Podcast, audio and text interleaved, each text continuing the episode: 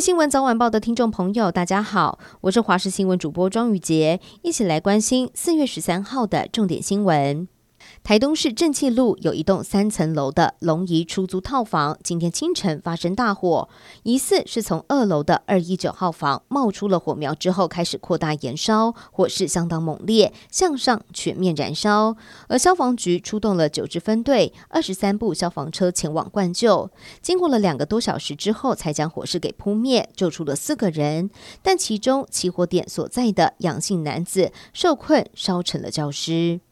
针对中国预计在四月十六号在台湾的东北方设置禁航区，交通部长王国材表示，当天会影响到三十三个航班，而相关的航程最多可能会增加大约一个小时。今天会和日本福冈飞航情报区交接界道，详细的航线跟动以及船班的影响，在今天晚上九点会公布。旅游达人也指出，禁航区影响廉价航空和自由行的旅客比较大，对于旅客是否会有影响，前机师张志豪也表示，因为禁航区只有二十七分钟，相关的燃料与人力的成本，航空公司可能会自行吸收，不会转嫁给消费者。南韩联合参谋本部表示，北韩在今天的上午从平壤附近朝东部发射弹道飞弹，而日本政府一度发出了国家级的警戒，呼吁北海道地区的民众要前往室内或是地下室避难。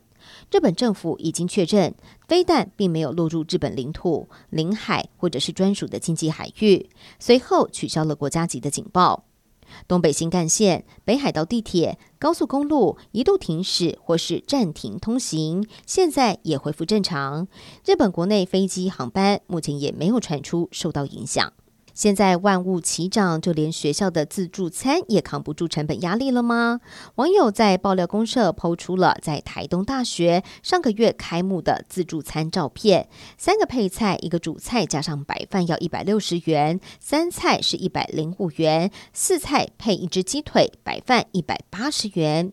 行，业者表示，对于学生抱怨很贵，他们虚心接受，也会想办法改进。台湾长期禁止中国多项的农工产品进口，中国商务部在昨天宣布将会展开贸易壁垒调查。经济部长王美花表示，若是中方有意和我们磋商，会愿意在不设前提的情况之下跟对岸进行磋商。最后关心天气的消息了。今天的环境风场偏东风，东半部地区会有局部短暂雨，西半部的山区会有零星的降雨，其他地方则是多云到晴。至于温度方面，早晚的低温大约是十九到二十二度，而白天的高温在东半部地区是二十七、二十八度，西半部地区二十九到三十一度。南部近山区平地或者是河谷的温度还有可能会再更高一些，但是特别要注意的就是西半部地区。日夜温差比较大，早出晚归一定要特别留意气温的变化了。